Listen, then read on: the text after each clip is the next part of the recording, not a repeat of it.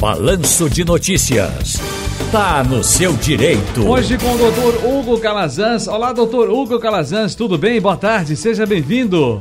Boa tarde, Ciro. Boa tarde aos ouvintes da Rádio Jornal. Rapaz, deixa eu falar o seguinte: vamos falar do que é direito do consumidor. Será que nós sabemos e somos respeitados sobre o que é o nosso direito? Olha, o, o que de fato, o que de fato é válido e o que pode ser uma mala interpretação da lei. O que podemos ter como exemplo, doutor, de, de, de direitos comuns que são geralmente descumpridos? Bem, Ciro, é, de fato, existem inúmeros casos de descumprimento né, dos direitos previstos ali no Código de Defesa do Consumidor.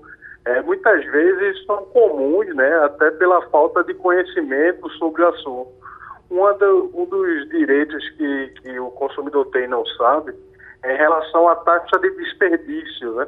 É a, a comida no cinema, vinda de outro estabelecimento, ou, ou outros estabelecimentos de lazer, por exemplo, e até a multa do ticket, da perda do ticket de estacionamento, ou perda da comanda em algum restaurante ou bar, boate, né? São alguns exemplos que a gente pode destacar em relação a direitos que são comumente descumpridos pela população nessa situação. Eu estava vendo aqui taxa, eu falar, taxa de desperdício, comida no cinema, é, é, aqueles estabelecimentos de lazer, multa no ticket de estacionamento também, não é? Eu estava observando o seguinte, rapaz, a, a, a, dificuldade de eu compreender certas coisas às vezes. Eu vou voltar nessa tecla porque eu recebi, eu não sei quem foi que disse aqui na redação, não sei se foi Elisa ou foi Bação, alguém me falou, foi Gabriela, foi Gabriela que nos falou que tava, já estava mais tranquila com relação a isso. Eu ainda continuo intranquilo. Chega, você chega numa farmácia e você, pra, o remédio tá lá a 52 reais. Doutor, doutor Calazan, 52 reais. Eu passei a mão do remédio, me dirigi ao balcão, a moça disse CPF, por favor. Disse, não, não precisa não, eu tô com certa pressa. Disse, 52. É cartão, eu disse, não, peraí, 37, tá ali na gôndola, na, na, na marcação do preço da gôndola, na plaquinha. Não, senhor, o senhor esqueceu de ler direitinho, no preço da casa se o senhor cadastrar. Se não cadastrar, 52. Eu digo, peraí, rapaz, onde está isso?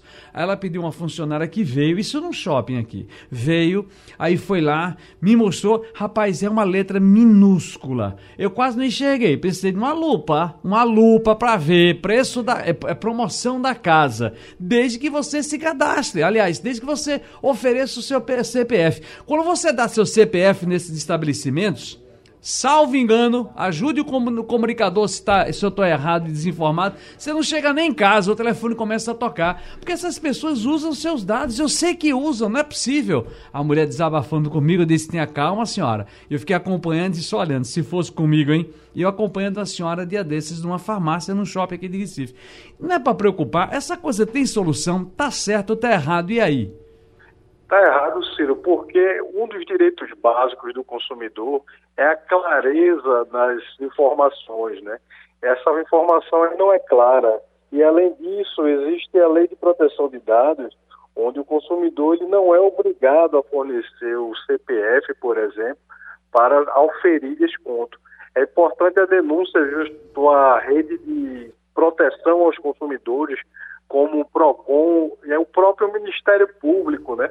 Para que faça a análise de cada caso, investigue a situação e puna a quem deva ser punido. Você está lá na ponta, você não pode discutir. Marcos Rocha da Várzea está aí. Marcos, só um minutinho, querido. É, é, eu vou chamar você já já para conversar com o doutor Hugo Calazans. Eu só quero complementar o meu raciocínio dizendo: é uma coisa seríssima, porque é o seguinte: você acaba discutindo com quem está ali na porta, com quem está no balcão, com quem está na frente de loja. Aí cria um clima desagradável. Eu tive que interferir também para ver se ajudava a senhorinha. Eu contei tudo isso me botando na. Mas eu acabei. Foi uma senhora que me procurou na hora, eu ia passando, eu estava comprando outra coisa tá, lá.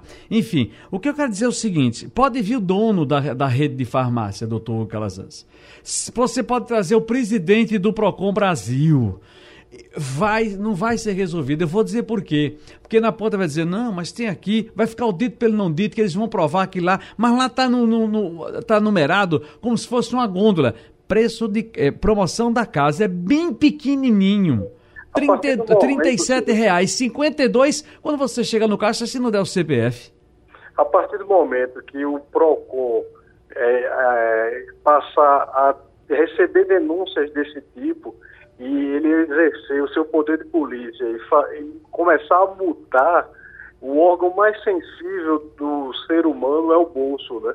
É. A partir do momento que toca nessa, nessa questão financeira, eu acredito que sim, pode haver uma mudança da sociedade e a lei seja aplicada como é devida. Vamos à várzea. Marcos Rocha, boa tarde. Ciro, boa tarde, boa tarde a todos os ouvintes. Por exemplo, a gente sabe que determinadas empresas, quando vendem os produtos aos supermercados, farmácias, seja lá o que for, vendem pelo mesmo preço para todas as empresas, todas as farmácias, supermercado, enfim. Aí eu pergunto, por que não tem uma fiscalização de valor máximo permitido, sugerido para vender. O mínimo, claro que eles não vão colocar. Até vamos dizer que tem mais barato que em determinados lugares, remédios, comidas, etc. Mas por que não, não colocam uma lei aí para o teto máximo de valor? Porque às vezes a gente tem que andar muito para poder encontrar um preço mais em conta, vamos dizer assim. A gente encontra por aí, viu, Marcos? Deixa, eu, deixa eu interromper aqui, doutor o Calazans, para dizer que eu hoje mesmo fui no supermercado aqui no Parque Amorim, no mercadinho, tinha lá, preço sugerido. Geralmente você encontra isso. Eu encontro um preço sugerido.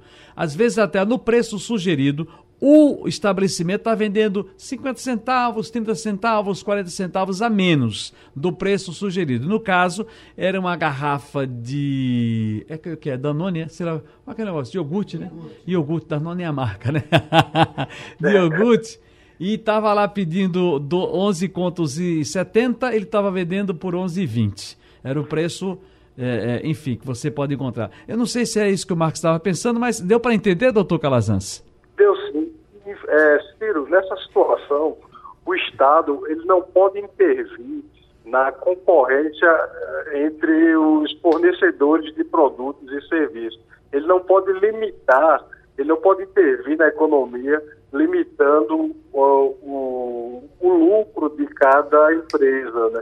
Essa questão do preço sugerido que você informa é utilizado para alguns produtos e é uma maneira que a fábrica tem de manter um padrão ali do seu produto, mas não há a possibilidade dessa lei é, é, passar no Congresso Nacional, uma vez que é uma intervenção é, muito forte do, do Estado na economia. Perfeito. Doutor Hugo Calazans, um grande abraço e até a próxima. Um abraço, Ciro, até mais.